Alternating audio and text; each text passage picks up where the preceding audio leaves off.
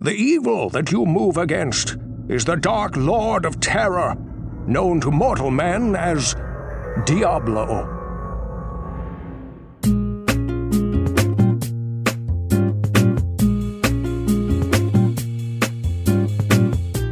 Diablo Immortal ist gerade für Android und iOS und in der offenen Beta für den PC erschienen. Nun hatte Immortal ja von Anfang an nicht unbedingt den besten Start. Wie auch, wenn es als Free-to-Play-Mobile-Titel mit MMO-Elementen vorgestellt wird, aber alle eigentlich auf ein waschechtes Diablo 4 gewartet haben. Es ist ja eigentlich, als würde man einen Schokokuchen erwarten und stattdessen eine Möhre vorgesetzt bekommen. Jetzt ist es aber raus und wir sprechen drüber, wie sich die ersten Spielstunden anfühlen. Wie unterscheidet sich die Smartphone von der PC-Version? Und ganz wichtig, wie will uns Immortal künftig bei der Stange halten? Wie setzt es sich da von der Originalreihe, aber auch anderen Spielen ab? Um das ein bisschen auseinanderzuklamüsern, habe ich mir zwei Experten zum Thema Motivation und Belohnung in Spielen eingeladen. Zum einen Fabiano Uslengi, der in seinem Anspielfazit die Jagd nach neuen Gegenständen in Immortal als wunderbare Karotten, denen er nachläuft, beschreibt und so dafür gesorgt hat, dass unser Intro auch ein bisschen Gemüse enthält. Hallo Fabiano. Hallo AK. Freust du dich über meine Möhreneinbindung? Ich liebe Möhrchen tatsächlich. Ich habe schon mal den Fehler gemacht, mir Karottensaft zu kaufen, der war furchtbar, aber Möhrchen so an sich, so Snackmöhrchen finde ich super. Sehr gut, aber du bist Team Karotte und nicht Team Möhre, wenn äh, ich das so höre, was du schreibst. Ich, ich bin Team Karotte. Hm, okay. Hm, hm. Ja. Ja, das ist, das ist okay. Das ist auch eine Entscheidung, die man machen muss. Äh, finde ich, finde ich, finde ich, finde ich mutig, aber finde ich gut. Also ich bevorzuge Möhrchen tatsächlich. Aber also nochmal zur Abgrenzung zu Möhre, das Mörchen, finde ich auch nochmal ganz gut. Okay, nee, das ist auch, finde ich gut. Sehr inklusiv von ja. dir. Dann ist noch jemand dabei, nämlich Demi Halley, einer der Menschen mit der rätselhaften intrinsischen Motivation, Spiele zu 100% fertig zu spielen. Hallo Demi. Hallo AK. Du, du machst ja diese Completions auch freiwillig, ne? Also da zwingt dich nicht jemand heimlich. Du könntest das hier sagen, es sind nur wir und die Zuhörer. nee, ich äh, mache das tatsächlich freiwillig äh, und dann kann ich einen Haken darunter setzen. Es gibt doch nichts Schöneres, als im Leben Haken unter Sachen setzen zu können. Ich bin sehr beeindruckt. Falls ihr euch fragt, warum Micha gerade so eine hohe Stimme hat, hier kommt der Clou. Ich bin gar nicht Micha. Ich bin Ankatrin und äh, ich bin zum einen hier, weil ich Immortal ebenfalls schon gespielt habe, aber auch weil ich berüchtigt dafür bin, Spiele wie heiße Kartoffeln fallen zu lassen, wenn sie mich nicht begeistern können. Gerüchte, dass es hier nur ein weiterer Versuch von mir ist, den GameStar Podcast in einen Faultier-Podcast umzumünzen, möchte ich mit aller Macht zurückweisen. Ich kann euch aber einen spannenden Faultier-Fakt ganz am Ende anbieten. Also einfach so und völlig ohne Hintergedanken. Ja, wir machen das. Dieser Podcast wird euch präsentiert von Level Up, der Nummer 1 für Gaming Drinks in Europa mit schon über 50 Millionen verkauften Drinks. Los ging's damals mit dem Level Up Gaming Booster. Für alle, die beim Spielen wie riesige Faultiere in den Seilen hängen und einen Performance Boost brauchten, der auch noch gut schmeckt. Und seitdem hat sich Level Up noch weiterentwickelt. Unter anderem dank euch. Eine der wichtigsten Zutaten ist nämlich seit Tag 1 die Community. Egal ob ihr Ideen für neue Sorten, Feedback oder Wünsche habt. Das Hashtag Team Level Up findet immer Gehör und man versucht, eure wildesten Ideen Realität werden zu lassen. Aber all das wisst ihr natürlich schon, weil ihr Level Up von angesagten Events kennt. Oder von Kooperationen mit den größten deutschen Streamern wie Trimax, Stylers oder Unsympathisch TV. Was ihr vielleicht noch nicht wisst, ist, dass Level Up ab jetzt auch trinkfertige Flaschen ohne Koffein in den Handel bringt. Und zwar die Bestseller Nuke, Bubble Boom und Galaxy. Wer Level Up noch nicht kennt, findet jetzt also völlig neue Geschmackserlebnisse im Supermarkt. Mehr Infos und ein Link zu Level Up findet ihr natürlich auch in den Show Notes. Okay, ähm, bis dahin geht es jetzt aber erstmal um Diablo Immortal. Vielleicht wollt ihr beiden erstmal erzählen, was so eure Erfahrungen mit der Serie sind und dann auch eure ersten Eindrücke von der Mobile-Umsetzung. Fabiano hat's angespielt, Demi kriegt's ja auch mit. Was sagt ihr so dazu? Also ich habe die Erfahrung zur Serie, kann ich mal kurz sagen. Ich bin nämlich ein seltsamer Exot. Ich habe ja zuerst Diablo 3 gespielt, als allererstes. Ähm, und dann habe ich, das fand ich die Welt cool. Und dann, äh, was interessant ist, weil Diablo 3 die Welt nicht ansatzweise so cool darstellt, wie es Diablo 2 und Diablo 1 mal gemacht haben. Äh, trotzdem fand ich die Welt cool. Und dann habe ich erst Diablo 1 gespielt und dann habe ich Diablo 2 gespielt. Und jetzt habe ich Diablo Immortal gespielt. Und ich bin vielleicht sogar ein etwas seltsamer Diablo-Spieler, weil ich gar nicht dieser Typ Spieler bin, der jedem bisschen Loot hinterherjagt. Ich bin da gar nicht so anfällig für. Ich mag die Spiele vor allem für ihre Welt und äh, ich schätze auch ein paar gute Loot-Drops, aber gar, ich bin nicht dieser klassische Loot-Jäger. Von daher bin ich vielleicht eine etwas besondere Art von Diablo-Spieler, aber ich kann trotzdem sehr gut erkennen, wann eine Loot-Spirale gut funktioniert und wann ein Spiel mich etwas weniger motiviert. Und das kann ich auch schon sagen. Diablo Immortal ist so ein Fall, wo es mir nochmal deutlich schwieriger fällt, langfristig Motivation für irgendetwas aufzubauen, als es bei den anderen Diablos der Fall war, wo ich das Gefühl hatte, sehr viel besser belohnt zu werden für Dinge, die ich getan habe. Wie geschickt du auch direkt die Überleitung zu unserem Thema mit den Belohnungen gezogen hast, Fabiano. Sehr gut, sehr gut. Gut, Demi, was sagst du zu dem Ganzen?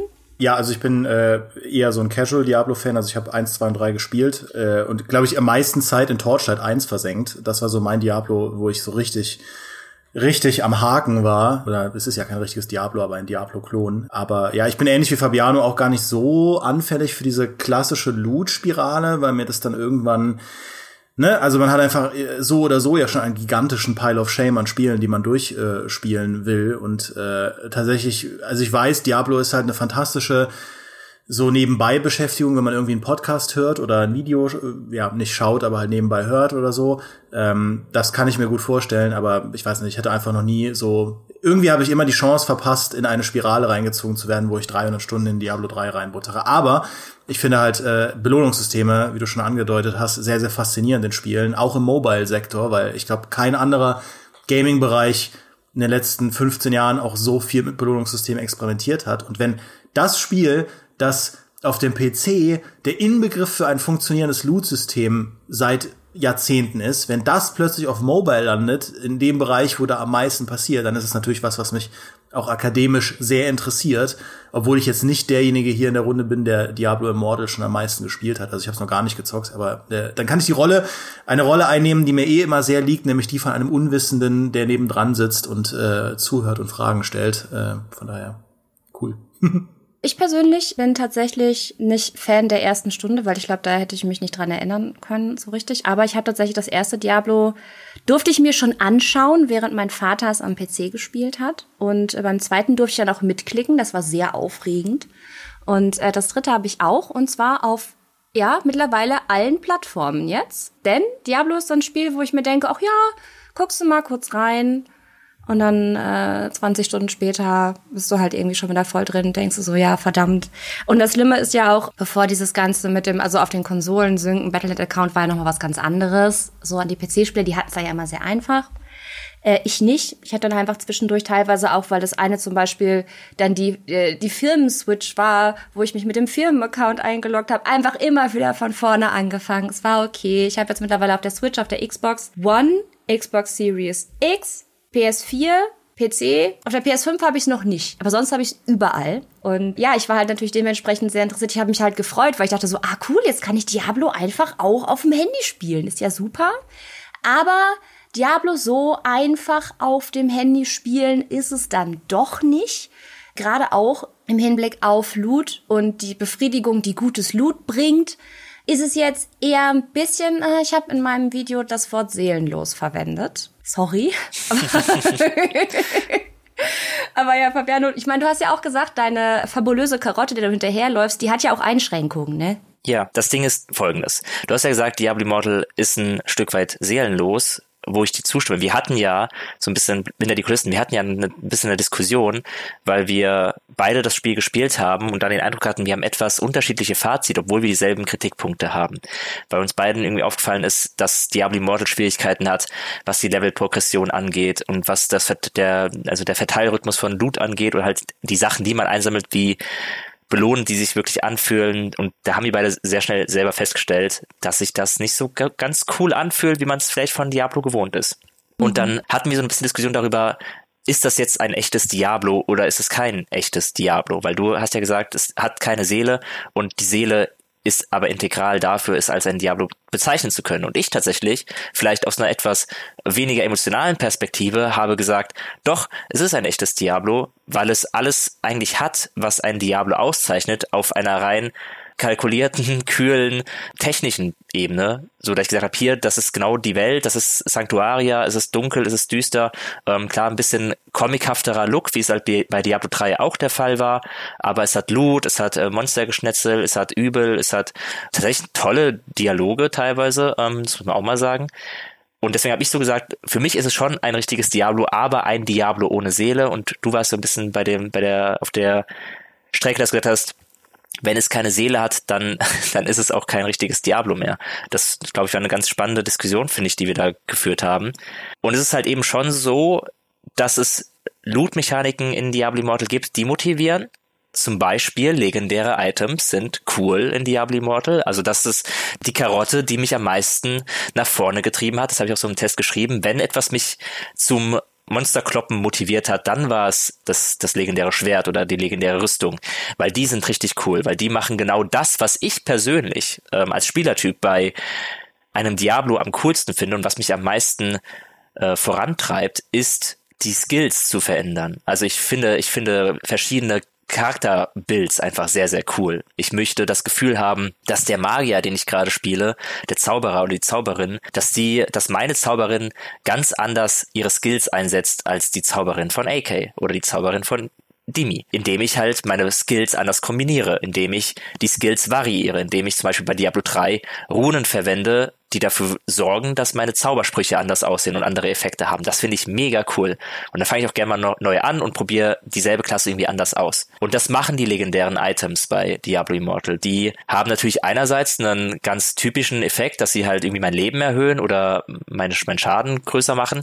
Aber die legendären Items geben eben auch einen Bonus auf bestimmte Skills und machen dann die Skills anders. Und das war so ein Aha-Moment, den ich hatte bei Immortal. Das war mega spannend und interessant, dass halt mein geliebter Skelettmagier, den ich so oft beschworen habe, ich bin ein Nekromant, ich, ich halte hier die Flagge für Maurice hoch, der gerade nicht mhm. da ist, deswegen, ich habe einen Totenbeschwörer gespielt, habe oft einen Skelettmagier beschworen, der eigentlich in seiner Grundvariante rumsteht. Also er ist eigentlich sehr, sehr lauffaul, er kann sich nämlich gar nicht bewegen und schießt einfach nur aus der Distanz. Also ich rufe den, er steht dann da und schießt wie so ein, wie so ein Turret eigentlich. Und dann habe ich ein legendäres Schild bekommen und plötzlich wenn ich meinen äh, Skelettmagier rufe, kommt kein Skelettmagier, sondern es kommt so ein geflügelter Blutdämon, der mir, der mir die ganze Zeit hinterherläuft, der eine riesige Sichel auspackt und auf Gegner moscht. Und ich dachte mir so, mega. Das ist ja fast schon ein komplett neuer Skill. Und den hat mir dieses legendäre Schild beschert. Der Trade-off dafür ist halt leider, dass alles andere außer die legendären Items total egal ist. Also nichts, was ich sonst einsammel an Waffen, Schildern, Rüstungen, interessiert mich. Da gucke ich einfach nur drauf, was ein Pfeil nach oben hat und das pappe ich dann auf meinen Helden. Und das Problem ist halt, legendäre Items kommen ja nicht so von Anfang an, die kommen ja erst etwas später. Und das halt sorgt dafür, dass ich mich, was Loot angeht, in den ersten Spielstunden äh, ziemlich gelangweilt habe, weil ich halt einfach, ich habe halt alles eingesammelt, habe die Sachen mit dem Pfeil nach oben ausgerüstet und alles andere habe ich zu Schrott verarbeitet. Und das ist halt einfach so ein, einfach, es hat halt keinerlei Anspruch an meine Denkfähigkeit. Es fordert gar nicht heraus von mir, irgendwelche Entscheidungen zu fällen, sondern das Spiel sagt mir einfach, was jetzt die beste Option ist. Und das nervt halt ein bisschen. Was ich euch äh, da noch fragen wollte, weil ich, was ich immer ganz spannend finde, ist das Verhältnis bei Spielen äh, mit solchen Loot- und Progressionsmechaniken, das Verhältnis zwischen wie sehr die, das eigentliche Gameplay mich motiviert, bei der Stange zu bleiben, versus wie sehr die Progression drumherum mich motiviert. Weil das ist eigentlich eine sehr, sehr faszinierende Linse, wenn man sich mal so Spiele anguckt, also gerade Mo Mobile-Spiele, die haben ja sehr oft einen eigenen, einen eigenen Gameplay-Part, zum Beispiel dieses Star Wars Galaxy of Heroes, das hat ja, ist ja im Kern ein rundenbasiertes äh, äh, Rollenspiel, nicht Rollenspiel, aber so ein Taktikkämpfer halt. Aber das, wofür die Leute es eigentlich spielen, ist halt Star Wars Charaktere zu sammeln. Die Progression drumherum, das ist eigentlich das, was zählt. Ja, und auf der anderen, an der anderen Ende des Spektrums gibt es so Spiele wie Hand, äh, auf dem PC jetzt, Hand Showdown, äh, wo das Progressionssystem okay ist. Ja, es ist nicht äh, super schlecht, es ist kein irgendwie Halo Infinite, ist aber auch nicht super gut. Aber die Matches selbst sind halt in sich immer und auch so lange so belohnend, dass mir das Progressionssystem relativ wumpe ist. Und ich finde, was bei Diablo 3 zumindest bei mir der Fall war, ist, dass am Anfang das Loot gar nicht, äh, die, die Loot-Spirale gar nicht so essentiell war, weil, weil dieses Kämpfen, die Kämpfe hatten so einen Umf, dass du halt die, da haben wir auch schon oft im Podcast drüber gesprochen, dass du halt die Kampagne erstmal vor allem deshalb spielst. Du willst ja die neuen, die neuen Gebiete sehen, du willst ja irgendwie die neuen Gegnertypen sehen, du willst halt deinen Charakter auch erstmal aufleveln und du die Fähigkeiten ausprobieren und da halt mal richtig rein umfen, ja. Ähm, und eigentlich übernimmt dann die Loot-Spirale ja erst, wenn du Richtung Ende der Kampagne dann angekommen bist. Und das würde mich interessieren bei Diablo Immortal, äh, jetzt wo ihr es beide gespielt habt, wie sich das so verhält. Ob dieses Spiel am Anfang halt trotzdem sich geil anfühlt, weil halt wie du auch sagst, Fabiano, so das Experimentieren mit den Fähigkeiten halt Bock macht, äh, oder ob es wirklich was ist, wo auch die Entwickler bewusst drauf setzen, dass du von Anfang an idealerweise über äh, Belohnungsspiralen geködert wirst. Also ich persönlich stimme Fabiano zu, dass das coolste, also mit eines der coolsten Dinge an Diablo auch ist, sein Bild zu bauen und mit Skills zu experimentieren. Und deswegen jetzt eine ganz wilde Theorie von mir. Wie cool wäre es denn, wenn man auch in Diablo Immortal einen Skilltree hätte. Weil den hat man nämlich nicht. Doch, du hast einen Skilltree, er hat nur einen Ast. Ja, es ist eine Skill-Einkaufsliste. also, wo ich drauf hinaus wollte, ist, bei Diablo Immortal wird dir halt quasi, es ist so ein bisschen wie, äh, wird gegessen, was auf den Tisch kommt. Ne? Du kriegst mit den Level-Ups kriegst du Skills freigeschaltet, die zu deiner Klasse passen. Ob du die willst oder nicht, ist auch egal. Du kannst sie nehmen, du kannst sie nicht nehmen. Ja, du kannst mit diesen, also du kannst vier von deinen Skills frei hin und her äh, in deine in deine Bar quasi nehmen, wo du halt damit angreifen kannst. Aber was du nicht machen kannst, ist dich halt so richtig spezialisieren. Das war ja auch schon bei Diablo 3 ein Kritikpunkt, dass es halt da nicht mehr so stark war. Aber wie Fabiano mhm. eben schon gesagt hat, da gab es ja wenigstens Runen, wo man dann so ein bisschen mit variieren konnte. Und hier ist es so, dass die Skills nebenbei laufen, dir neue Möglichkeiten geben, aber das, wo Fabiano gerade auch schon gesagt hat, dass es am meisten Spaß macht und das am meisten quasi Varianz reinbringt, sind die legendären Items beziehungsweise die legendären Edelsteine später, äh, wo wir auch noch zukommen werden. Auch ein großes Lieblingsthema von mir, diese Edelsteine. Ich persönlich finde das richtig schade, weil die Welt zwischen Diablo 2 und 3 kenne ich schon es ist zwar cool, dass zwischendurch be bekannte Leute wieder auftauchen, aber es wäre auch cool gewesen, wenn quasi nochmal neue Leute aufkommen. Ich weiß, man ist begrenzt, wenn man nur die Lore, wenn man quasi zwischen zwei und drei hängt und nicht so viel erzählen darf. Aber man könnte ja auch in sich geschlossene Sachen erzählen, zum Beispiel, die nicht damit zu tun haben. Und davon habe ich jetzt persönlich noch nicht so viel gesehen. Äh, ich freue mich zwar, wenn Deckard Kane auftaucht, aber gleichzeitig wird auch nicht so viel dafür gemacht, dass wenn ich jetzt Deckard Kane noch gar nicht kenne, das ist der Stay While and Listen Mann, glaube ich. Wenn ich ihn noch gar nicht kenne, dann weiß ich nicht, warum der cool ist im Spiel. Und das ist halt für Neueinsteiger blöd, dass äh, das, das brokert halt mit Nostalgie und das funktioniert ja auch ganz oft. Aber das finde ich halt schade und so sorgt es halt dafür, dass ich dann halt nicht so richtig neugierig bin, weil ich denke, okay, die kenne ich jetzt eh schon alle und ich bin nicht so richtig gehypt, weil die Loot-Spirale noch nicht so anläuft, weil ich einfach immer nur mehr Leben krieg. Und das macht, finde ich, die ersten Stunden, es ist halt so ein bisschen interessant, weil weil es halt neu ist, in Anführungszeichen. Aber es ist auch ein bisschen uninteressant, weil alles, was mich normalerweise an einem Diablo huckt, nicht so richtig da ist. Das Einzige, was okay Spaß macht, finde ich, ist das Kämpfen. Aber ähm, ja, ja, da würde ich auch nochmal, also Demi hatte ja auch nochmal nach dem Umf gefragt, Kämpfe, weil das ist halt, also die machen schon Spaß, die Kämpfe. Das war auch so einer der Punkte, warum ich gesagt habe, für mich fühlt es sich schon wie ein richtiges Diablo auf dem Handy an, weil es sich eben genau wie ein Diablo spielt, vor allem wenn man es mit einem Controller gewöhnt ist, weil es, es simuliert ja im Prinzip gewisserweise eine Controllersteuerung am Handy. Aber diesen richtigen Wumms, den ein Diablo 3 hat, hat es halt nicht es ist schon, also vor allem die, ich glaube, es sind vor allem die Effekte und die Soundeffekte und wie die Monster halt platt machen, wenn sie halt irgendwie genug Schaden eingesteckt haben und dann in der Blutwolke vergehen. Das ist so der Teil, der halt irgendwie schon Spaß macht oder halt auch zu, sehen, wie die einzelnen Klassen kämpfen, dass halt die Dämonenjägerin läuft die ganze Zeit rum und verschießt ihre Bolzen und die Zauberin schießt Feuer und Eis und der Barbar macht seinen Wirbelwind und rennt in die Massen rein und so und das ist alles cool und das ist alles Diablo und das macht schon Spaß. Also mir macht das Spaß. Ähm, aber dieses, diesen Wumms von Diablo 3 hat es halt eben nicht. Auf Dauer merkt man das eben. Also vor allem merkt man, ich finde, man merkt es auch am, am Schwierigkeitsgrad. Gewisserweise ist es ein schwieriges Thema, weil Diablo 3 jetzt auch nicht sonderlich schwer ist.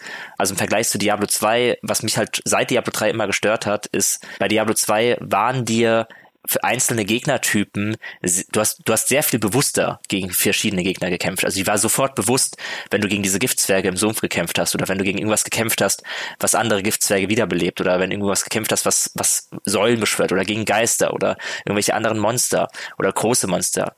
Die waren mir sehr viel auffälliger, weil sie halt gewisserweise immer eine Herausforderung waren oder ich musste immer irgendwie was anders machen. Und das hat man, finde ich, bei Diablo 3 schon weniger gehabt und bei Diablo Immortal fast gar nicht.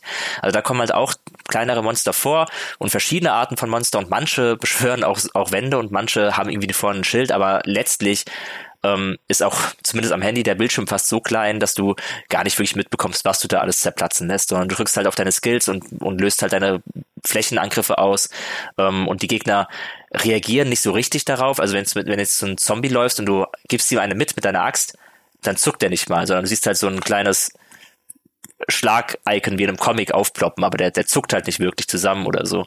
Und da deswegen fehlt diesen Kämpfen einfach so ein bisschen die Wucht. Sie machen in ihren Ansätzen Spaß, aber sie haben eben nicht diesen Umf-Charakter, von dem Demi gesprochen hat. Und da stimme ich Demi auch zu. Das ist halt ein Punkt, der mich eigentlich auch immer motiviert hat bei Diablo. Ähm, dass das Spiel an sich einfach die Art und Weise, wie man kämpft, Spaß gemacht hat. Und das macht in Diablo Immortal etwas weniger Spaß. Es ist nicht langweilig, es macht nur halt einfach etwas weniger Spaß als bei Diablo 3, wo es halt richtig wuchtig war, und bei Diablo 2, wo die Gegner halt so unterschiedlich waren und auch auffälliger. Was mich da aber auch noch interessieren würde, weil ähm, Mobile-Spiele äh, im Speziellen, aber auch viele andere Spiele haben ja nicht nur, sage ich mal, so diese immanenten Belohnungen, also das reine Freischalten von Skills und von Gegenständen, sondern viele Mobile-Spiele haben ja auch einfach äh, in erster Linie ein Drumherum. Also beispielsweise ein, ein, ein, ein Battle Pass oder so, also irgendwelche irgendwelche kosmetischen Sachen. Also es hat ja auch seinen Grund, warum es halt diverse von diesen Gacha und Hero Collector Spielen gibt, die auch beschränken, wie viel du am Tag spielen kannst, weil sie selbst da monetarisieren wollen, dass wenn du halt zu viel an einem Tag spielen willst, du garantiert ein Power-User bist und dann bist du auch bereit dafür zu zahlen, dass du spielen kannst. Also diese ganzen Monetarisierungs- und Belohnungsspiralen sind ja in Mobile-Spielen auf so vielen Ebenen verteilt. Und da frage ich mich, wie sieht das bei Diablo Immortal aus? Also gibt es da auch so ein, neben dem, neben der eigentlichen Jagd nach Loot, auch so ein Drumherum, irgendwelche Flaschenhälse, irgendwelche Mobile-Marotten oder so, wo ihr sagen würdet, äh, jetzt auch, ne, also ich kenne Teile der Antwort, weil ich ja auch eure, eure Tests äh, kenne, aber ähm, Könnt ihr da mal ein bisschen näher drauf eingehen? Ja, das können wir dir so halb beantworten, weil ähm, die Version, die wir bekommen haben, noch nicht alle Inhalte enthielt. Äh, deswegen ähm, hat ja Fabiano und auch ich haben uns halt gesagt, okay, wir haben jetzt eher ein Anspielfazit, wir können ja noch nicht wirklich sagen, wie das ist. Ähm, es mhm. gibt auch für Diablo Immortal eine Art tägliche Belohnung und es gibt auch für Diablo Immortal einen Battle Pass, sowohl in einer gratis als auch in einer Premium-Bezahlversion. Der ähm, normale Battle Pass belohnt dich, oder beziehungsweise der Codex heißt es da auch, der belohnt dich für Dinge, die du in der Welt tust. Äh, ich habe drei meiner Sachen beim Schmied verschrottet, ich habe irgendeinen Edelstein aufgewertet, ich habe bestimmte Feinde gekillt. Es gibt auch eine tägliche Belohnung, tatsächlich, äh, die man quasi aktivieren kann und die auch dann jeden Tag äh, größer wird. Sachen aber wie zum Beispiel dieser äh, Bezahlpass zum Beispiel, den haben wir noch nicht gesehen, weil der war überhaupt nicht drin. Den haben sie komplett rausgelassen. Da können wir nicht unbedingt was zu sagen. Es gibt, ich habe das Gefühl, sie versuchen so ein bisschen den Spagat zu machen, dass sie zum einen diese Wale sozusagen äh, auch damit ähm, supporten wollen, weil irgendwann kommt man auch an den Punkt, in der Story zumindest, das äh, hat äh, Fabiano auch in seinem Fazit schön erläutert, dass man dann irgendwann quasi, bevor man weiter kann, in der Story erst noch fünf Level weiter grinden muss. Was ich jetzt eher so von JRPGs circa 2001 kenne, ähm, ja, ne, Wale supporten, also supporten ist halt ein Wort dafür, aber ja. Ja. Und äh, man kann sich natürlich dann aber halt auch mit diesen, äh, mit der Währung, heißen die ewige Kugeln? Ich glaube, die heißen ewige Kugeln. Irgendwie sowas, ja. ja. Alles ist da immer e ewig oder legendär. Äh, die ewigen Kugeln, die, äh, die kann man auch für Echtgeld kaufen und mit denen kann man wiederum natürlich auch andere Effekte kaufen und äh, Materialien und so. Und dann gibt es ja noch das Feature, das Blizzard angekündigt hat, nämlich den Weltenlevel, dass man quasi sagt, es gibt einen bestimmten Level, den jeder in der Welt ungefähr erreichen kann zu dem Zeitpunkt. Und wer darunter liegt, also wer später einsteigt, wer nicht so oft spielt, der kriegt mehr Erfahrungspunkte. Und wer darüber liegt, also die Vielspieler, kriegen weniger Erfahrungspunkte. Das heißt, die können weniger langsam aufsteigen, die können weniger langsam ihre Paragon-Level erreichen. Das ist dann halt auch eher Late-Game-Content. Aber dass das auf beiden Seiten quasi ist, dass man quasi zum einen sagen möchte, ja, äh, spielt mehr, wir geben euch hier noch Sachen an die Hand, ihr könnt ja auch noch Geld ausgeben, aber auf der anderen Seite quasi in Anführungszeichen ein bisschen bestraft wird in der Progression, wenn man zu weit ist. Also wie das funktionieren soll, da bin ich auch noch ein bisschen hin und her gerissen tatsächlich. Ich habe ja auch mit äh, Blizzard geredet, also mit einigen der Entwickler ein Interview gehabt und dann mit, mit dem äh, Joe Grubb, dem Principal Game Designer, und habe da auch so ein Stück weit darüber geredet, ähm, was eigentlich der Grund dafür ist, dass jetzt bei Diablo Immortal solche Belohnungsmechaniken eingeführt werden, die vielleicht sich nicht so wirklich nach Diablo anfühlen und äh, eben auch so Sachen wie, dass man sich einloggt und dafür eine Belohnung bekommt, weil das ja eigentlich nicht früher in Diablo so war, sondern du hast eben versucht, Monster zu kloppen und zu hoffen, dass was fallen gelassen wird oder bist halt mal gezielt zu einem Boss gelaufen, wo du wusstest, dass der eine bestimmte Form von Item fallen lässt. Und jetzt hat man halt das Einloggen und kriegt äh, was dafür. Und das Lustige ist, dass sich Blizzard das so ein bisschen zurecht biegt, weil mir eben auch gesagt wurde, dass es ja eben nicht so ist bei Diablo Immortal. Es ist nicht so, dass du dich einloggst und der Akt des Einloggens gibt dir direkt eine Belohnung und dann fühlst du dich gut und, und äh, kann, machst direkt weiter, sondern das Einloggen ist an Gameplay gebunden. Also sie haben halt gesagt, die Philosophie ist, dass Gear sich immer verdient werden muss. Es muss also gespielt werden. Und dann ist es halt so, dass du dich einloggst und für den ersten Gegner, den du besiegst, bekommst du dann deine Belohnung. Was halt, es ist halt Wortklauberei. Also der erste Gegner in einem Diablo, das ist doch nichts. Den, den mache ich doch im Vorge Vorbeigehen platt. Wenn ich mich einlogge und kein Gegner platt mache in Diablo, dann habe ich doch auch einfach nur kurz meine E-Mails gecheckt oder so. Deswegen, sie legen sich das so ein bisschen zurecht, finde ich. Also sie, es ist schon so, dass du alle Belohnungen, die du machst, die wirklich verdienst, also sei es jetzt in dem, in dem Battle Pass, wo die Balken auffüllst, wie gesagt, alles, was du machst, füllt diese Balken auf, selbst wenn du ein Item ansetzt, äh, ausrüstest, bekommst du dafür eine Belohnung eventuell. Ähm, es hat schon sehr viele Belohnungsmechaniken einfach da drin integriert und klar, du musst es spielen, es ist aber auch so ein bisschen zurechtgelegt, damit man eben sagen kann, ja, schaut euch an, unsere Leute, sie müssen wirklich gegen Gegner kämpfen, sonst kriegen sie kein Item, aber der erste Gegner in einem Diablo-Spiel ist halt, come on, das ist, das ist, äh, ja, man macht sich die Welt auch ein wenig schöner, als sie ist. Ich meine, auf der einen Seite äh, bin ich jetzt niemand, der irgendwie so von Grund auf ein Mobile-Skeptiker ist, weil ich durchaus mir da halt auch einräume, dass du von deiner Community bei einem Mobile-Spiel auch eine, eine andere ja, so einen anderen Spielrhythmus auch brauchst, als jetzt auf dem PC, wo sich die Leute, weiß ich nicht, an einem Abend vier Stunden hinsetzen und Diablo 3 zocken oder äh, bis zum Morgengrauen zocken, weil sie nicht davon loskommen. Also ich sehe das schon ein, dass du irgendwie einen Rahmen schaffen willst, dass die Leute idealerweise jeden Tag mal für fünf Minuten in dein Spiel schauen, mal für zehn Minuten, dass sie irgendwie dann vielleicht auch mal, wenn sie auf dem Klo sitzen, 30 Minuten das machen, bis das automatische Licht ausgeht und sie dann äh, im Dunkeln sitzen.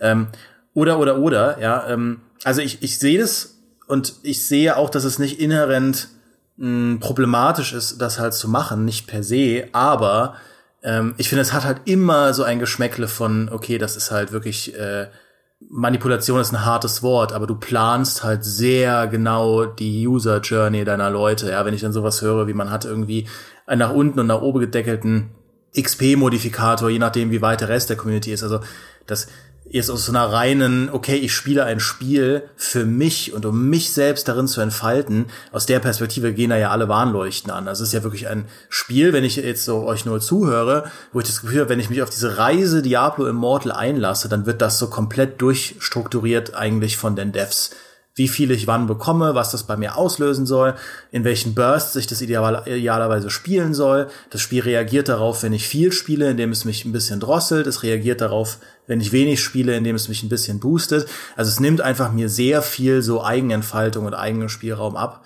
Und das ist was, wo ich schon dann denke, okay, ist das wirklich ein Belohnungssystem, das mir oder das wo wirklich mein eigenes Wohl als, als Konsument an erster Stelle steht? Äh, oder ist es was, äh, wo es halt irgendwie auch darum geht, mich halt bei der Stange zu halten? Und ja, es klingt irgendwie nicht so geil, ehrlich gesagt. ich tue mich da auch ein bisschen schwer. Also ich glaube halt, ich habe auch mit dem äh, Benedikt Grothaus von meinem MMO geredet, der sich auch so ein wenig darüber Gedanken gemacht hat, wie jetzt, an wen richtet sich eigentlich auch das Bezahlmodell und so weiter und wie ist da die User Experience, also wie viel kann man jetzt eigentlich Diablo kostenlos spielen. Und man muss da auch mal ehrlich sagen, es ist schon so, man bekommt durchaus viel, ohne Geld auszugeben. Also ich glaube, es ist schon auf jeden Fall möglich, sich Diablo Immortal zuzulegen und sehr viel Zeit auch in der Kampagne zu verbringen und nicht einen Cent dafür auszugeben. Und es ist fast schon immer ein bisschen fasziniert es mich ja schon, dass dieses Free-to-Play-Konzept existiert und dass man teilweise wirklich sehr viel spielen kann, ohne Geld auszugeben. Und natürlich, ich meine, ich mhm. weiß ja, dass äh, dahinter eben das System steckt, dass es eben wenige Leute gibt, die aber dann sehr, sehr, sehr, sehr viel Geld ausgeben und nicht alle Leute gleich viel. Und mein Eindruck ist halt so ein bisschen, jetzt zumindest anhand der Version, die ich gespielt habe, wie gesagt, da haben ein paar Sachen noch gefehlt. Ich weiß zum Beispiel nicht, wie viel man sich diese Platin-Währung erspielen kann. Das ist noch eine weitere äh, Ingame-Währung, die man aber auch bekommt, wenn man spielt, die man aber auch kaufen kann und die man auch ähm, am Marktplatz und so einsetzen kann. Und weil in der Version es noch keine Bezahlmechaniken gab, gab es das Platin gar nicht. Also ich konnte es auch nicht erspielen und weiß noch nicht, wie viel ich spielen kann und wie viel Platin ich durchs Spielen bekomme und wie viel, wenn ich es kaufe und so. Es sind ganz viele Fragezeichen, die noch offen sind ähm, oder wie viele Erfahrungspunkte ich durch den Battle Pass sammle. Vielleicht wären diese ganzen Levelblockaden, die ich ja hatte in der Kampagne, nicht so dramatisch gewesen, wenn die Version mir mehr Möglichkeiten gegeben hätte, XP zu grinden, weil viele Möglichkeiten hatte ich nicht, weil die Sachen deaktiviert waren. Einmal, weil der Battle Pass keinen Bezahlschranke hatte, also kein, kein Bezahltier. Ähm, und einmal, weil auch ne, die, diese täglichen, täglich generierten Nebenquests nicht da waren und so etwas. Also da ist halt noch sehr viel fraglich ist. Ich weiß halt zum Beispiel nicht, ob diese Blockaden einen wirklich schwerwiegend ausbremsen. Bei mir war das so, aber es kann halt im fertigen Spiel, wenn alles drin ist, anders laufen. Und ich weiß auch nicht, ob es eine Mechanik gibt, die dafür sorgt, dass man Geld ausgibt und dann diese Bezahlschranken, diese, diese Levelschranken schneller überbrückt. Ähm, das sind halt schwierige Punkte und die müssen sich halt erstmal erstmal zeigen, wie das genau läuft bei Diablo Immortal. Aber der Eindruck ist trotzdem, den ich jetzt habe, dass sich das Geld ausgeben vor allem an Leute richtet, die das Endgame als Ziel haben und die dann richtig reinbuttern. Und ich glaube, Leute, die wirklich sagen, wir wollen einfach mal kurz durch die Kampagne spielen, bis Level 60 und dann ist gut, ich glaube, die kommen auch gut durch, ohne sich in diesem Bezahlsystem und Belohnungssystem irgendwie zu verfangen. Ja, ich meine, da sprichst du auch einen wichtigen Punkt an. Der Free-to-Play-Markt hat ja auch sehr viel gelernt in den letzten zehn Jahren und zu diesem Lerneffekt gehört auch, dass ja Leute bei der Stange halten wollen, nicht automatisch bedeutet, sie an jedweder möglichen Stelle zu melken und halt monetär irgendwie äh, quasi ihren Geldbeutel leer zu räumen. Ich meine, ich, ich bin ja jetzt auch aus einer externen Perspektive, das will ich jetzt im Spiel und kann ich dem Spiel auch gar nicht unterstellen. Aber ich glaube, was halt einfach extrem wichtig ist bei solchen Spielen, ist halt dir die Zeit der Leute so hart wie es nur irgendwie geht zu verdienen. Ja, weil natürlich, und da kommt das Monetäre schon wieder mit rein, die Wahrscheinlichkeit ist natürlich deutlich höher, dass jemand für ein Spiel wie Diablo Immortal Geld ausgibt, wenn die Person halt lange bei der Stange bleibt. Ja, das ist, es gibt auch das umgekehrte Modell, also es gibt auch das Assassin's Creed, keine Ahnung, Black Flag oder Origins oder Odyssey Modell, dass du bewusst sagst, okay, die Leute, die wenig Zeit haben, denen bieten wir halt XP-Booster an, denen bieten wir halt solche alternativen äh, äh, ähm, ja, Spielprogress-Pakete an, damit sie halt Geld ausgeben, weil halt, weiß ich nicht, Familienvater, Familienmutter mit fünf Kindern eh nicht die Zeit hat, 200 Stunden Odyssey zu grinden, dann sollen sie sich halt ein bisschen Progress kaufen, ja. Also das Modell gibt es auch, aber es gibt umgekehrt auch das Modell, dass du sagst, wenn wir uns eine treue Fanbase ran motivieren, täglich Diablo zu spielen, dann wird irgendwann die Barriere halt nach und nach sinken, dass die Leute sagen, oh ja, so ein Battle Pass. Ich spiel's ja eh jeden Tag. Da kann ich die, das sind ja auch, weiß ich nicht, 10 Euro, ich kenne den Preis nicht, aber ich, so ist es ja bei den meisten Spielen, 10 Euro da jetzt rein investieren dann kriege ich jetzt, ich habe eh den Battle, deswegen machen sie das ja auch, dass du den Battle Pass schon freischalten kannst, wenn du den Battle Pass noch gar nicht besitzt, ja. Das ist ja auch ein Trick, damit du halt sagst, okay, ich bin jetzt auf Stufe 80, habe eh so viel gegrindet, ja, dann kann ich mir jetzt halt mit 10 Euro auch, weiß nicht, 80 Stufen an Premium-Belohnungen direkt instantan kaufen. Und auch da, dieses System ist ja nicht per se böse.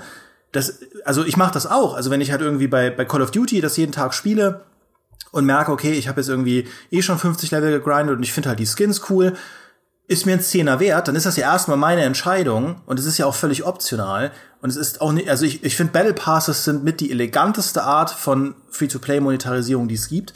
Aber auf der anderen Seite, man darf ja natürlich auch nicht wegstreichen, dass dahinter Mechanismen wirken, die ganz bewusst und gezielt so gesetzt sind. Und äh, und ich glaube halt bei einem Mobile-Spiel, und das, da verstehe ich die Devs auch, du willst halt die Leute dazu bekommen, jeden Tag sich da einzuloggen. Und äh, ja, deswegen finde ich halt einfach nur interessant, wie halt Diablo diesen, dieses klassische Loot-System mit einem neuen für Mobile optimierten Belohnungssystem, wie das halt irgendwie verheiratet wird, ohne dass es Overkill ist. Äh, deswegen, das ist einfach ein sehr interessantes Thema, finde ich. Äh, ich glaube auch, die Konversation, die wir jetzt hätten, wäre eine ganz andere, wenn wir schon die MMO-Features hätten spielen können. Mhm. Weil ich finde, das macht nochmal einen ganz anderen Punkt auf. Für mich zum Beispiel ist es so, ich spiele ein Spiel und wenn mich das dann irgendwann nicht mehr huckt, dann höre ich halt irgendwann auf.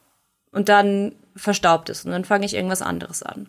Wenn ich aber ähm, dann zum Beispiel in einer Gilde bin, wenn ich mir äh, mit meinen Freunden mich zusammengesetzt habe und sage, so, komm, wir haben uns jetzt alle gegenseitig geedit, jetzt können wir ein bisschen spielen, dann kann es sein, dass jemand dann zum Beispiel schreibt, yo, ich bin gerade zu Hause, habt ihr Bock auf ein Raid? Dann mache ich das Ding wieder an. Das hätte ich aber nicht angemacht, wenn das nicht mein Kumpel gefragt hätte. Und diese diese Motivation durch die Gruppe, durch Menschen, mit denen man sich äh, mit denen man sich versteht, durch Menschen, die einen dann halt außerhalb vom Spiel noch mal, das kann das Spiel ja noch nicht mal machen. Das Spiel kann dir maximal eine Push-Notification schicken, aber eine quasi soziale Push-Notification, die halt dein dein Kumpel oder deine Freundin dir schickt, so dem Motto, mach mal mit jetzt hier, ich brauch dich ist ja noch mal was viel Stärkeres, was dich in das Spiel reinzieht, ohne dass das Spiel selber was dafür tun muss. Und dann verbringst du noch ein bisschen mehr Zeit. Und dann kommt ja irgendwann noch das Verantwortungsgefühl der eigenen Gilde gegenüber. Ich spreche das aus als jemand, der äh, ich glaube, drei oder vier Jahre in einem Spiel gehangen hat, das so das Muttern irgendwann das WLAN-Passwort äh, geändert hat.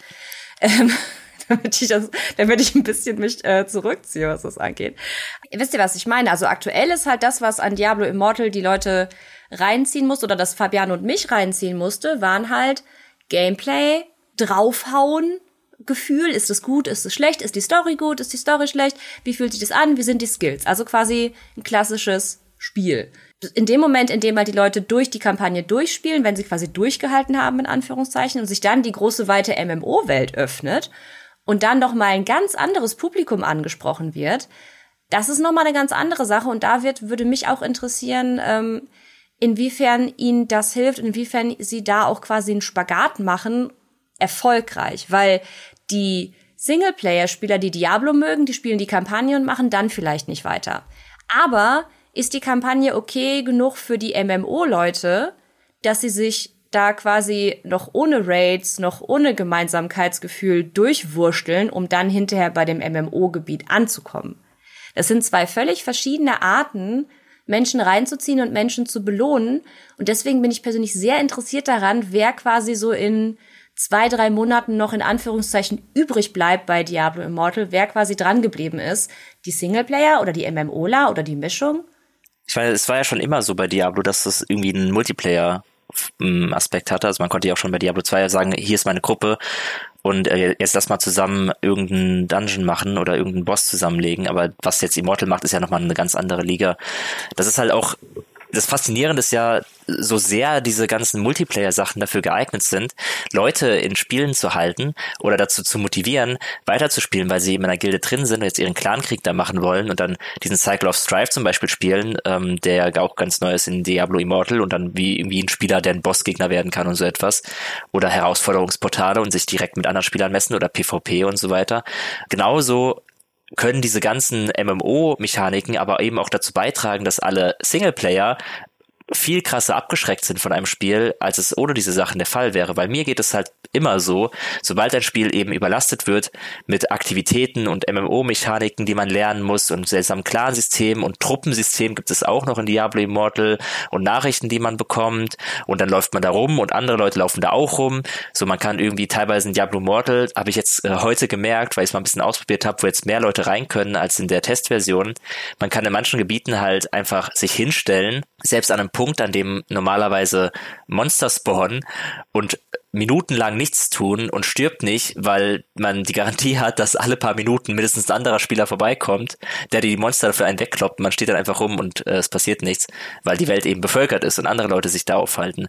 Und das, das kann ja auch abschrecken. Man will ja vielleicht gar nicht die ganze Zeit dass irgendeine andere Gruppe, die jetzt dein, einfach deine Monstergruppe wegkloppt, sondern du hast vielleicht gerade Bock gehabt, diese Monster da zu jagen und jetzt kommt jemand vorbei und der ist irgendwie Level 60 und hat eine viel geile Rüstung als du und du stehst einfach da und der macht das alles für dich weg. Das ist ja auch eine komische Erfahrung.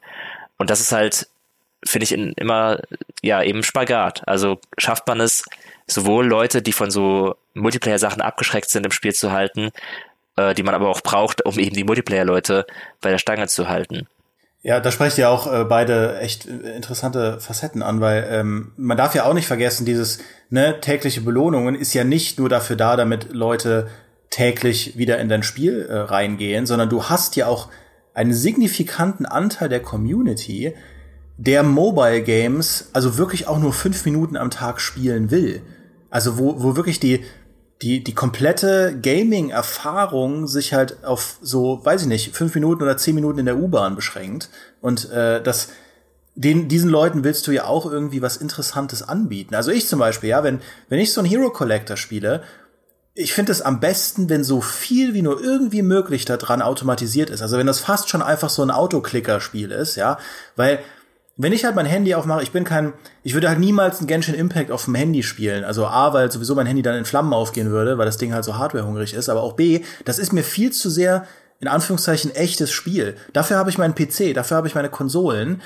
Und wenn ich mich abends vier Stunden hinsetzen will, um Hand zu spielen, dann mache ich das, ja. Aber wenn ich auf dem Handy zocke, dann will ich idealerweise einfach nur so, wenn man irgendwie, weiß ich nicht, was am gucken ist, was ein bisschen langweilig ist, irgendeine Netflix-Serie, Einfach nur so fünf Minuten irgendwo durchscrollen, weiß nicht, ein paar coole Charaktere freischalten.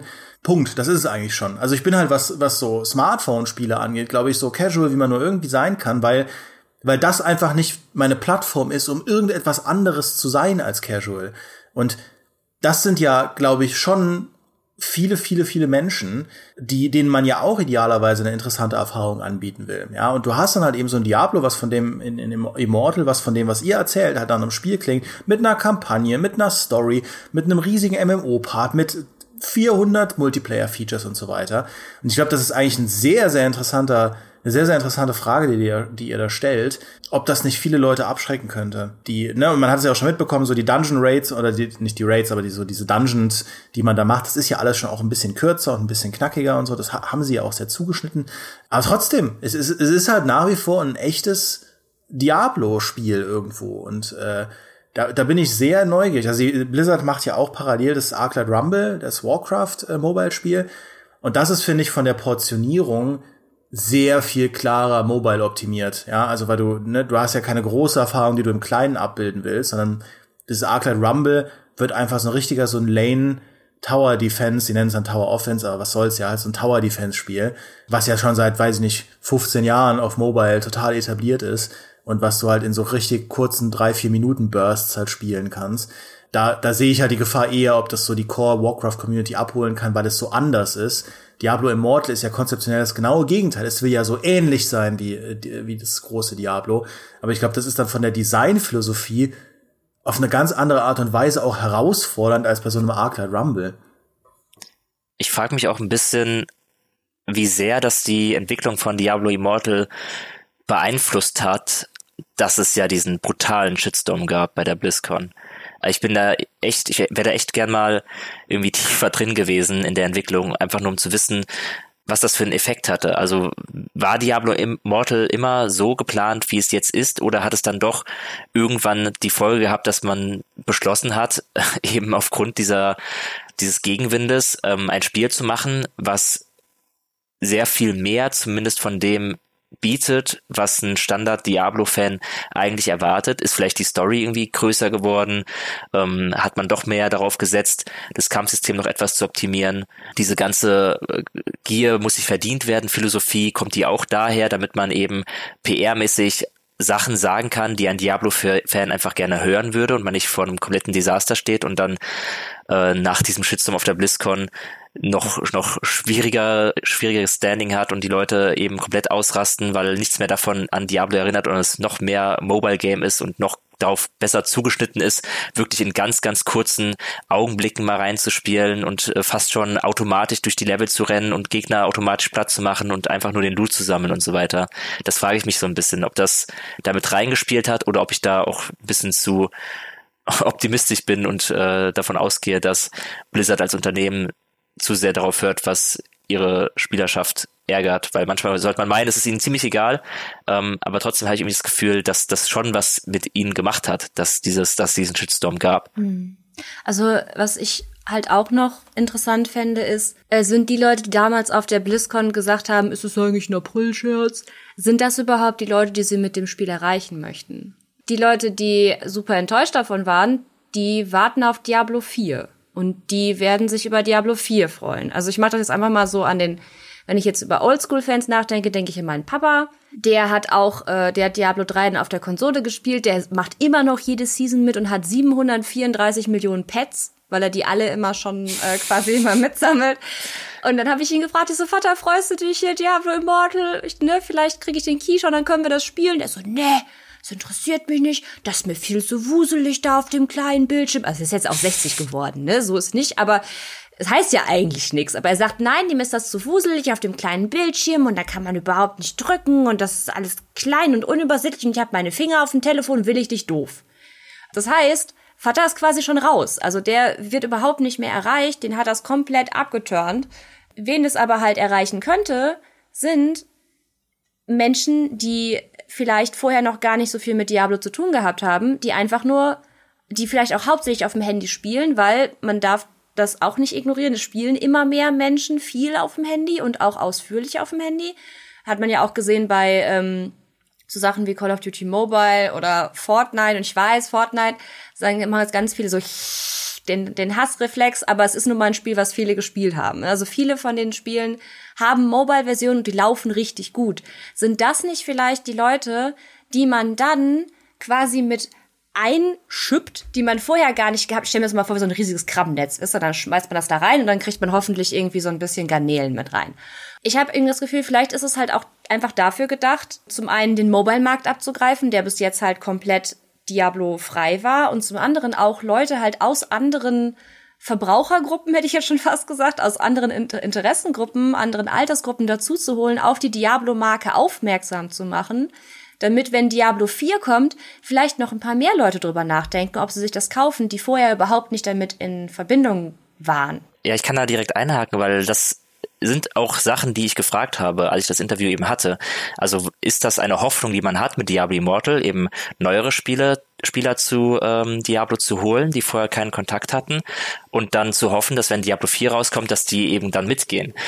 Und Blizzard ist tatsächlich, zumindest so wie sie mir das im Interview gesagt haben, da relativ strikt, wie sie die beiden Spiele betrachten, weil sie auch auf die Frage hin, wie sehr Diablo Immortal zum Beispiel Diablo 4 beeinflussen kann, immer sehr klar gesagt haben, das sind zwei unterschiedliche Spiele. Also es gibt natürlich irgendwie Austausch, aber es ist nicht so gedacht oder nicht so geplant, dass jetzt Diablo Immortal die MMO-Generalprobe ist für Diablo 4. Zumindest sagen sie das. Also sie sagen halt, dass was in Diablo Immortal passiert, sich nicht zwangsweise auf Diablo 4 ausüben muss, sondern dass das ganz unterschiedliche Spiele sind und dass auch gar nicht die Hoffnung, also dass nicht die Strategie jetzt konkret war, die bringen jetzt Diablo Immortal raus und das spielen dann viele neue Leute und die spielen dann auch Diablo 4, sondern sie sagen halt, Diablo 4 ist ein anderes Spiel als Diablo Immortal und das Diablo 4 eben sich an andere Leuchte richtet. Und klar, wenn es soweit sein sollte, dass ähm, Leute, die mit Immortal angefangen haben, dann auch, auch Diablo 4 spielen, cool, aber es ist nicht, zumindest laut Blizzard, nicht die Strategie dahinter. Also es soll nicht so sein, dass Immortal neue Leute zum Franchise holt ähm, und die dann mit Diablo 4 anfangen, sondern das spricht eine andere Art von Mensch einfach an. Ja, aber die, die Frage, welche Art von Mensch, also ich glaube, alle großen, und das ist interessant, wenn man sich anschaut, was so gerade eigentlich zwischen den ganzen Publishern passiert. Ich glaube, alle großen Service Game Publisher stellen sich gerade sehr, sehr große Zielgruppenfragen. Und man kann eigentlich auch sehr viele Ankündigungen in die Richtung hin interpretieren, dass gerade viel mit neuen Zielgruppen experimentiert wird. Also es ist ja kein Zufall, dass wir aktuell in einer Zeit leben, wo ein Rainbow Six Mobile angekündigt wird, wo ein Battlefield Mobile angekündigt wird, wo ein Warcraft Mobile angekündigt wird, wo ein Diablo Immortal Mobile angekündigt wird. Ähm, natürlich ist die Mobile-Welt nicht neu. Es gibt seit mittlerweile sehr vielen Jahren äh, erfolgreiche Mobile-Spiele, aber dass alle Publisher gerade sagen, hey, lasst uns auch im Mobile-Markt versuchen, mit unseren Kernmarken mehr zu machen als, keine Ahnung, wie dieser Ubisoft-Quatsch da hieß, Elite Squad oder so, wo sie die ganzen Charaktere halt reingeballert haben für irgendein so äh, buntes äh, XCOM-verschnittmäßiges Spiel, das dann natürlich, wen hätte, wer hätte es gedacht, nicht funktioniert hat, dass, dass, dass sie da nicht aufhören, sondern dass sie sagen, lasst uns versuchen, das, was unsere Spiele auf den großen Plattformen so spaßig macht, möglichst greifbar auch für Mobile umzusetzen. Und ähm, sehr oft kommt das aktuell noch bei diesen klassischen Fans schlecht an. Ja, und wenn du sie dann, das war nämlich auch das erste, was ich sie gefragt habe bei, bei dem Warcraft Arclight Rumble, weil ich schon dachte, oh je, wenn der Trailer online geht, gut, dass es die Dislikes nicht mehr gibt, aber man kann sie ja, man kann ja quasi so ein Dislike-Plugin aktivieren, da sieht man es dann, also da, ne, das Ding hat viel Gegenwind bekommen, weil die Leute sagen, was ist denn das für ein Kinderkram? Ja, aber gleichzeitig, wenn das erste, was ich sie gefragt habe, war, für wen macht ihr das Spiel? Da werden sie niemals sagen, wir machen das halt nur für Kinder oder vor allem für Kinder, für eine junge Zielgruppe, für die Leute, die tatsächlich Fortnite hauptsächlich auf dem Handy spielen. Nee, nee, wir machen das natürlich für alle. Ja, das ist die Antwort, die du immer bekommst. Das ist für alle. Mhm. Und wir machen das auch für alle klassischen Warcraft-Fans. Guck mal, wir haben doch Raids und sowas, ja, wie auch in World of Warcraft und so. Ich verstehe natürlich, warum sie das sagen, ja, weil natürlich man will nicht exkludieren. Man will ja idealerweise sagen, nee, nee, das ist für so viele Menschen, wie es nur irgendwie geht, sollen sich unser Spiel anschauen. Das, ne, verstehe ich schon. Aber du siehst es ja auch auf den großen Plattformen gerade, mit einem X-Defiant, ja, Ubisofts großem neuen Tom Clancy-Spiel, wo sie den Tom Clancy-Namen jetzt weggenommen haben, weil das Feedback so toll war aus der Community. Das halt super bunt und schrill ist und so, finden die Leute nicht gut. Dann Ghost Recon Frontline, ihr großes Free-to-Play Ghost Recon Battle Royale Spiel, das auch schon quasi jetzt komplett im Schatten verschwunden ist, weil die Ankündigung so schlecht ankam. Also auch da wieder, bei diesen Publishern arbeiten ja keine Leute, die nicht verstehen, was sie tun aber du siehst einfach im Moment überall große Testballons, weil ich glaube, die große Frage, die man sich stellen muss, wir sind jetzt gerade mit der Gaming-Welt an einer Schnittstelle, wo drei Generationen zum ersten Mal überhaupt spielen. Ja, es gibt eine Generation, die in den 80ern angefangen hat. Es gibt Leute wie uns, die in den 90ern und 2000ern ihre, ihre quasi äh, Pubertät da hatten. Ähm, und es gibt Leute, die jetzt aber in den 210ern mit Spielen groß geworden sind. Und äh, das ist sehr interessant, wie du als Publisher Spiele so entwickelst, dass du idealerweise zwei der drei Zielgruppen mitnimmst. Ja, ich finde, das ist auch was, wo man eben dieses Ganze, für wen ist Diablo Immortal eigentlich gemacht, wo man es halt einbetten kann in eine große Suche nach neuen Möglichkeiten, Spiele an neue Zielgruppen zu bringen.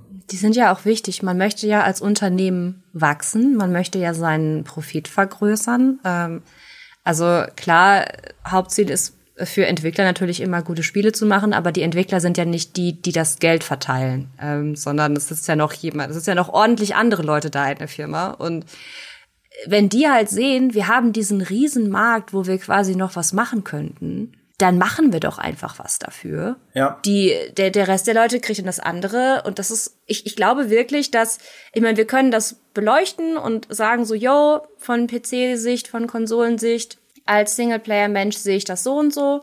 Aber ich glaube wirklich, dass äh, das quasi halt nicht, nicht für uns ist. Es ist halt für, für Leute, die, ähm, die Mobile spielen, für Leute, die vielleicht auch einen ganz anderen Spielstil haben. Und die nimmt das dann vielleicht voll mit, die kümmert das nicht, dass das jetzt quasi nicht diese ganzen ähm, Details hat, die ein Diablo normalerweise hat, weil entweder kennen sie das gar nicht oder sie wollen es vielleicht auch gar nicht. Und die, für die Leute passt es super. Zum Beispiel in, äh, in, auf dem asiatischen Markt, da gibt es unheimlich viele Menschen, die haben keinen Tower-PC. Die haben ein Handy, das kann auch alles. Die haben vielleicht noch eine Switch PlayStation, Xbox, Xbox ist nicht so, aber PlayStation, Switch, die brauchen das nicht. Da gibt's ja, gut, da gibt's halt die ganzen Leute, die halt in, in, in Internetcafés gehen. Warum sind die Internetcafés da so gut? Ja, weil die meisten zu Hause halt nicht auch noch irgendwie einen PC rumstehen haben. Die, denen passt das wahrscheinlich mit dem Handy super in den Kram, weil sie dann neues, cooles Spiel haben, was sie auf ihrem Handy spielen können. Und Diablo Immortal ist ja auch ein richtig netter Dungeon Crawler. Ich fände, es wäre auch so ein cooler Free-to-Play Dungeon Crawler, wenn Diablo nicht draufstehen würde. Aber da bin ich halt jetzt direkt wieder ein bisschen strenger mit, weil Diablo draufsteht und Diablo mir was bedeutet. So von rein ähm, wirtschaftlichen Standpunkt finde ich das eine super smarte Entscheidung, weil sie so safe sehen können, was für sie im Markt ist. Du hast die Nostalgie, die das mitträgt, sodass man zumindest auf jeden Fall eine Player Base hat an Leuten, die erzählen das weiter. Dann gibt's, wenn du Glück hast, gibt es vielleicht eine Art von Markenbindung. Es ist ja jetzt auch nicht so, zum Beispiel, äh, Xbox hat ja auch mit, mit Gucci zusammengearbeitet. Das liegt nicht daran, dass sie jetzt glauben, dass sich alle Menschen auf einmal eine Gucci Xbox kaufen. Da hat ja keiner Geld für. Aber es bringt die Marke Xbox in eine andere Verbraucherstruktur mit rein. Verbraucherstruktur ist bestimmt nicht das richtige Wort, aber ihr wisst, was ich meine. Eine andere Kundengruppe, mhm. die vielleicht aufgehört hat, mit Xbox in Kontakt zu sein oder die noch nie mit Xbox in Kontakt war. Einfach zu hören, einfach das Bewusstsein für Marken kann auch schon unglaublich viel bringen. Ja, es ist wie äh, Tempo zum Beispiel. Wenn, wenn ich jetzt quasi, wenn ich sage, wenn ich ein Taschentuch meine, dann sage ich Tempo. Das ist, da, da ist bei mir, da kann ich auch nichts mehr gegen machen, glaube ich. Das ist einfach, diese Marke ist gebunden an dieses Ding. Und wenn ich jetzt halt sage, okay, Mobile, cool, was gibt's da? Ah, hier, Diablo Immortals hat doch immer Spaß gemacht. Ach krass, jetzt habe ich eine Konsole, jetzt habe ich einen PC, jetzt gucke ich mal. Ich glaube, Diablo hier gucke ich mir auch mal an. Ich glaube wirklich, dass das, oder auch für neue Mobile-Spiele, die sie später planen, dass das wirklich gut tun kann, weil es halt quasi nochmal für viele Menschen die nicht, so wie wir damit aufgewachsen sind, ein Neustart auch sein kann. Die kennen das noch gar nicht. Ja, und es ist eine Chance für auch eine Markentransformation, ja, weil, ähm, also bei Diablo Immortal vielleicht sogar ein bisschen weniger, weil es äh, Diablo Immortal ja sehr nah an der Kern-Diablo-Erfahrung ist, aber ich glaube schon eine Herausforderung ist auch, dass du halt sehr, sehr starke Marken im Gaming hast, die aber ihre Markenstärke aus Spielen und Genres ziehen, die eigentlich gerade gar nicht so äh, en vogue sind. Ja, sie Splinter Cell. Ja, was reden wir jedes Jahr? Machen wir Jokes drüber? Ach, ein neues Splinter Cell, ein neues Splinter Cell. Es kommt aber keins. Stattdessen taucht Sam Fisher als DLC-Charakter in einem Rainbow Six auf und so weiter und so fort. Weil du natürlich, also die Herausforderung, die du hast, ist, du hast, also Marken bestimmen ja im Gaming quasi immer noch extrem viel. Neue IPs gibt es ab und zu, aber das hat im AAA-Bereich neue IPs so richtig durchstarten, sieht man gar nicht so oft. Ganz, ganz vieles, okay, es kommt ein neues Dead Space, es kommt ein neues Mass Effect, es kommt ein neues dieses und jenes, es kommt ein Splinter Cell Remake, was weiß ich, es kommt ein Max Payne Remake, ja.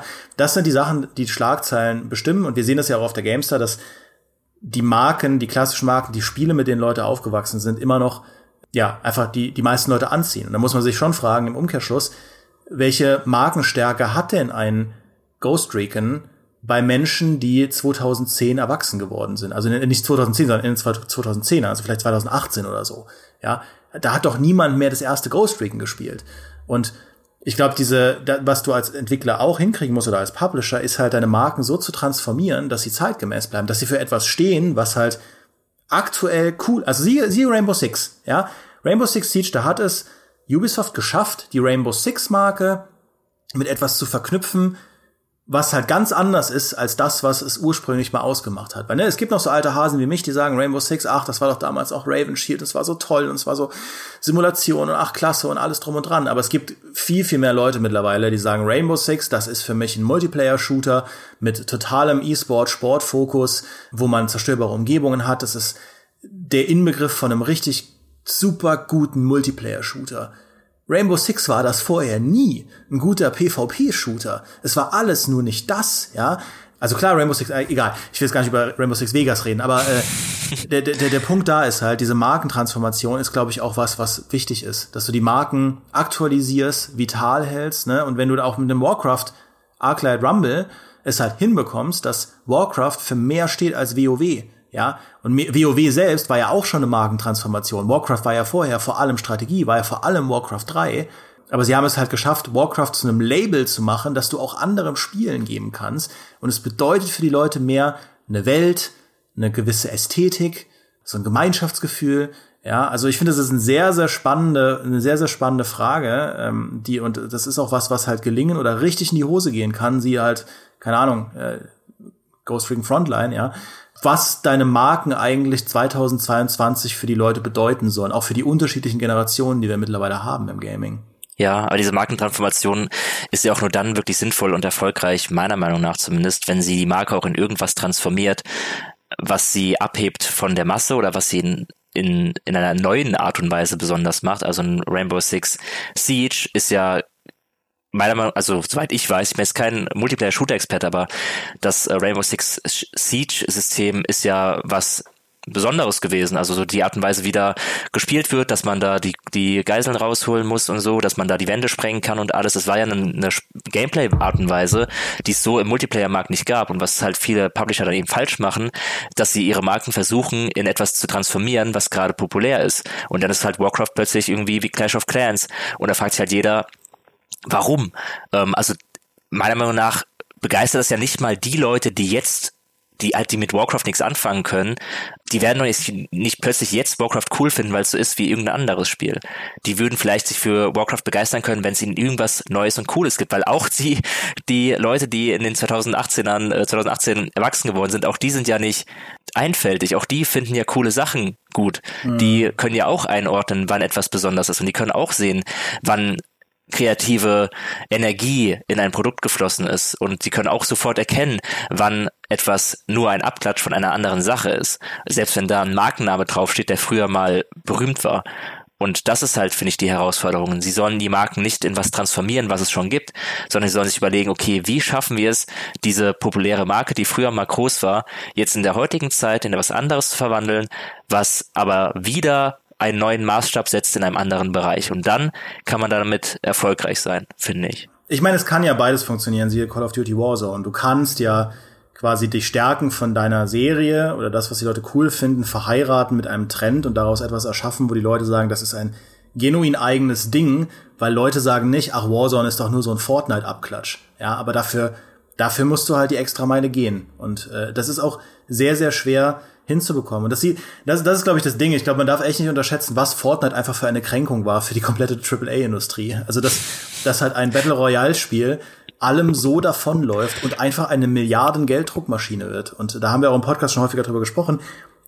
Publisher wollen halt auch gerne eine Milliarden Gelddruckmaschine. Ich verstehe das. Ja, ich will auch eine, ja. Aber das funktioniert halt in den meisten Fällen nicht. Und das ist, das ist ja, ich meine, was ist der große, große Fehler von Battlefield 2042? Dass es zu sehr ein Trend, ein Trend hinterherlaufen wollte. Also wenn diese Gerüchte stimmen, äh, aber auch wenn man sich das Spiel selbst nur anschaut, diese Dreiteilung in Battlefield Portal, in, in hier den Hazard Zone Modus, der so sein sollte wie Battle Royale meets Escape from Tarkov und dann weder das eine noch das andere war, und halt die klassische Battlefield Experience, die dann viel zu wenig Liebe bekommen hat, das, das, das war der große Fehler. Du hast da DICE, ein Studio, die können, wenn die eine Sache können, dann gute Battlefields machen. Das machen die seit Jahrzehnten. Das kann DICE. Und du sagst ihnen, ja, also mach das mal vielleicht eher weniger und stattdessen was ganz anderes. Wo ihr bei Battlefield 5 schon äh, äh, den Battlefield Firestorm, dieser Battle Royale, den wir dann nach zwei Monaten eingestampft haben, in die Richtung gehen wir mehr. Das, lass das machen, weil dieses ganze Buy-to-Play-Modell, Leute kaufen irgendwie sich für 60 Euro so ein neues Battlefield, das ist doch alles Schrott von gestern. Wo ich da denke, wenn sie einfach ein gutes Battlefield gemacht hätten und da ein anderes Preismodell dran gepackt. Also meinetwegen ein Free-to-Play Battlefield 4, aber in 2022 mit einem geilen Battle Pass und einem funktionierenden Season-Modell, das hätte Geld gedruckt, weil die Nische dafür da ist. Die Welt ist reif für die Art von Battlefield-Erfahrung mal wieder. Äh, aber das haben sie nicht gemacht, weil sie zu sehr den Trends hinterhergelaufen sind. Genau wegen dem, was du gesagt hast, Fabiano. Und, und ja, also ich will jetzt gar nicht so weit weg von Diablo Immortal, aber ich bin halt kein Diablo Immortal-Experte, aber was ich nur so faszinierend finde an Diablo Immortal ist, dass es eben ein Beispiel ist für ein, für etwas, was wir gerade überall in unterschiedlichen Spielarten sehen in der Gaming-Welt. Dieses Experimentieren mit komplett neuen Modellen, dieses diese Herausforderung, klassische Marken in etwas Neues zu verwandeln, ohne das Alte zu sehr zu verlieren. Dieser Spagat zwischen mittlerweile drei äh, großen Altersgruppen, aber natürlich auch unterschiedlichen Zielgruppen. Ja, weil auch im Mobile-Bereich hast du ja eher so, und ich meine das gar nicht abwerten, weil ich bin es ja selbst auch in, in, eher so die Casual-Leute, die halt mal zehn Minuten spielen wollen am Tag. Und du hast die Leute, die Diablo Immortal Power grinden wollen. Das ganze Wochenende. Sieben Stunden irgendwie am Tag. Äh, mit ihren Freunden raiden oder so. Also, das ist sehr, sehr faszinierend gerade zu sehen, wie sehr der Mainstream im Gaming auf der Suche ist. Äh, in alle Richtungen. Und äh, ich bin halt sehr gespannt, ob Diablo Immortal etwas ist, wo Blizzard sich am Ende sagt, da haben wir nicht nur gesucht, sondern auch gefunden.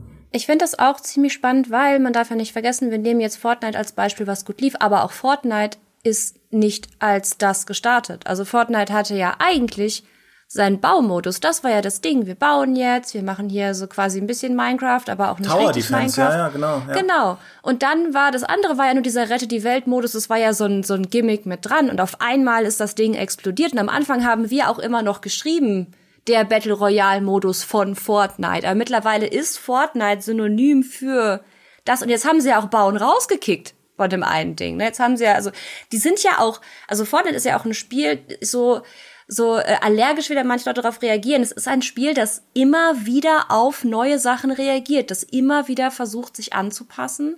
Und das kann halt eine Art sein, wie man auch auf Trends reagiert, indem man einfach immer wieder alles auf das gleiche Spiel klatscht. Oder man fängt halt an zu experimentieren. Und klar, das kann nicht alles gut laufen. Manchmal läuft es auch richtig daneben, aber dafür experimentiert man ja. Ich finde, kreatives Arbeiten ist 19 Sachen an die Wand werfen und drei davon bleiben kleben und das machen wir dann.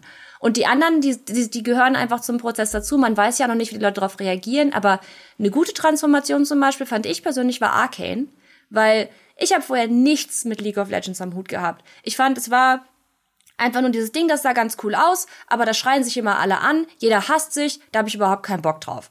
Und dann habe ich Arcane gesehen und dachte so, boah, die Story ist ja voll cool, was ist los? Warum habt ihr auf meinem Herz rumgetrampelt? Und jetzt, wo neue Spiele rauskommen aus dem Universum, denke ich mal so, oh ja, nö, wenn die da jetzt ein Adventure rausmachen oder auch ja, wenn die da jetzt ein Plattformer rausmachen oder ein Action-Adventure, dann gucke ich da mal rein. So. Hätte ich vorher nicht gemacht, wenn es Arcane nicht geben würde. Ich bin auch schon dreimal sieben gewesen, wenn man das jetzt so, ne? Ich bin jetzt nicht zwölf oder so, äh, was man mir jetzt vielleicht nicht, nicht, äh, nicht gedacht hätte, aber äh, ja.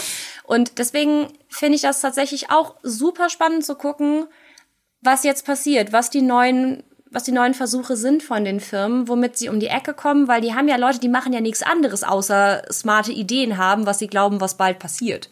Ich finde das cool, wenn das öffentlich passiert, weil dann kann ich mir das nämlich mit angucken. Ich muss das ja nicht kaufen. Ich kann mir das ja einfach nur anschauen und gucken, was passiert. Ja, es ist halt echt immer die Frage, wer gibt eigentlich die Trends noch vor? Ja, was früher wirklich Domäne war von äh, den großen Studios, ja, mit dem Assassin's Creed 1, Assassin's Creed 2 und so weiter und so fort äh, das hat sich stark verändert. Ähm, also ich meine, auch im Multiplayer-Bereich würde ich sagen, dass Escape from Tarkov, sag ich mal, nach dem Aufkommen des großen Battle Royale-Booms ist Escape from Tarkov eigentlich wegweisender gewesen für so Shooter-Experimente als äh, alles, was halt die großen Publisher gemacht haben. Also ne, ein Hand ist ja auch sehr so in die Tarkov-Richtung und ich bin mir sicher, dass wir in die Richtung noch deutlich mehr Experimente sehen werden. Also so Raid-Shooter kann man sie nennen, wenn du in irgendeine Zone gehst, um da halt Gegner äh, kalt zu stellen und irgendwie mit einer Beute wieder zu exfiltrieren. Und das sieht man halt überall. Also Riot, finde ich, ist da so ein interessanter Exot, weil Riot, die sagen dann, ja, wir machen jetzt auch einen Counter-Strike, wo man normalerweise sagen würde, ja, lol, das wird doch niemals funktionieren, aber dann kommt halt Valorant und es funktioniert. Und genauso sagt halt, sagt halt die, äh, quasi die LOL-Leute, ja, wir machen jetzt halt eine Animationsserie, wo man dann sofort initial sagt, ja, Ach ja, eine Animationsserie zu einer Gaming-Marke, das, äh, das äh, habe ich schon oft gehört, aber noch nie gesehen, ja. äh, und äh, zack, ist einfach ein absolutes Weltphänomen und ist eine der besten Animationsserien der letzten zehn Jahre. Also ist sehr faszinierend. Deswegen glaube ich, ist es echt immer sinnvoll zu schauen, was Riot gerade macht äh, oder äh, die Konzern dahinter. Aber ja, ich finde ja spannend, dass bei Diablo Immortal, um auch auf das wieder zurückzukommen, ich bin mir gar nicht so sicher, wie experimentierig oder experimentierfreudig äh, Diablo Immortal so an sich eigentlich ist, weil ich bin sehr fasziniert davon, wie gut man da erkannt hat, dass sich die Diablo-Marke hervorragend dafür eignet, um eben ganz viele Trends zu Teil seiner Essenz werden zu lassen, weil nichts von dem, was in, in, in Immortal drin ist, ist etwas, was Diablo komplett fremd war. Ich meine, klar, man kann argumentieren, so Sachen wie sich täglich einloggen und dafür eine Belohnung bekommen, ist jetzt nicht wirklich Diablo-DNA, aber ganz viele Sachen sind Diablo weitergedacht. Das war ja schon bei Diablo 3 so. Also die Loot-Spirale, Motivation, Belohnungen bekommt man. Man kann Dungeons machen, kurzfristig, langfristig. Man kann sich mit Leuten zusammensetzen. Man kann ähm, eine Story spielen, man kann eine Season spielen, man kann ähm, von mir aus eine, eine, Gruppe gründen und sich dann verabreden und so etwas. Also ganz viele, Diablo hat sich ja entwickelt und ähm, es kam immer mehr dazu. Und Diablo Immortal mit seinem Multiplayer-Aspekt und mit seinem äh, Mobile-Belohnungssystem ist Diablo in seiner Veranlagung weitergedacht. Also jetzt nicht in dem Sinne weitergedacht, dass es automatisch besser weitergedacht ist, sondern man hat erkannt, hier steckt sehr viel drinne, was auf einem Mobile-Markt funktionieren kann und wir machen das jetzt einfach. Wir haben diese Marke und wir wissen, was da alles drinsteckt und was diese Marke kann. Und das vertiefen wir jetzt aus einer Mobile-Perspektive und es ergibt meiner Meinung nach komplett Sinn, dass man das gemacht hat. Ähm, es ist halt ärgerlich, dass wie es passiert ist, also hätte Diablo 4 da schon am Horizont geschwebt, dann hat man schon viel, haben wir schon viel drüber geredet, dann, dann wäre diese ganze Ankündigung auch anders gelaufen. Aber die Idee hinter Diablo Immortal ist ja eigentlich total sinnvoll, weil man halt einfach erkannt hat, dass man dieses, diese Marke in seinem Repertoire hat und die hat alles, was man eigentlich braucht, um auf dem Mobile-Markt ähm, Mechaniken einbauen zu können, die gerade bewiesenermaßen funktionieren. Ja, das fasst doch eigentlich äh, ganz gut zusammen. Das heißt, wir können uns jetzt demnächst äh, eine Dose Popcorn machen, eine Tüte Popcorn machen und uns einfach zurücklehnen und gucken, was äh, die Gaming-Welt uns so bringt. Und daraufhin noch viel mehr neue Podcasts aufnehmen und darüber sprechen. Was haltet ihr davon? Mehr Podcasts ist immer gut. Ja noch mehr Podcast. Noch mehr von Dimi und Fabiano findet ihr auf der GameStar.de, mehr von mir auf dem GameStar Game Pro YouTube-Kanal und mehr von diesem Podcast findet ihr überall da, wo es Podcasts gibt. Wenn ihr uns eine gute Bewertung oder einen lieben Kommentar dalassen wollt, dann wird sich bestimmt auch Micha extra freuen, wenn er aus dem Urlaub zurückkommt. Ganz zum Schluss bekommt ihr von mir noch den Faultierfakt, den ich euch versprochen habe. Ich hoffe, er hat euch auch richtig gut quasi bei der Stange gehalten. Ja, das war quasi unsere persönliche äh, Belohnung, die ihr jetzt bekommt, weil ihr lange durchgehalten habt. Wusstet ihr, dass Faultiere im Wasser dreimal so schnell sind wie an Land und 40 Minuten lang unter Wasser bleiben können? Was sie quasi zu den perfekten Geheimagenten machen würde, wenn sie nicht an Land so langsam wären, dass auf ihnen Algen wachsen. Wundervoll. Nicht wahr? Wenn das nicht äh, ein schönes Endwort ist, dann weiß ich auch nicht. Vielen Dank, dass ihr da wart, Demi und Fabian. Ja, Dankeschön. Vielen Dank an euch fürs Zuhören und äh, der nächste Podcast kommt bestimmt. Auf Wiedersehen. Tschüss. Ciao.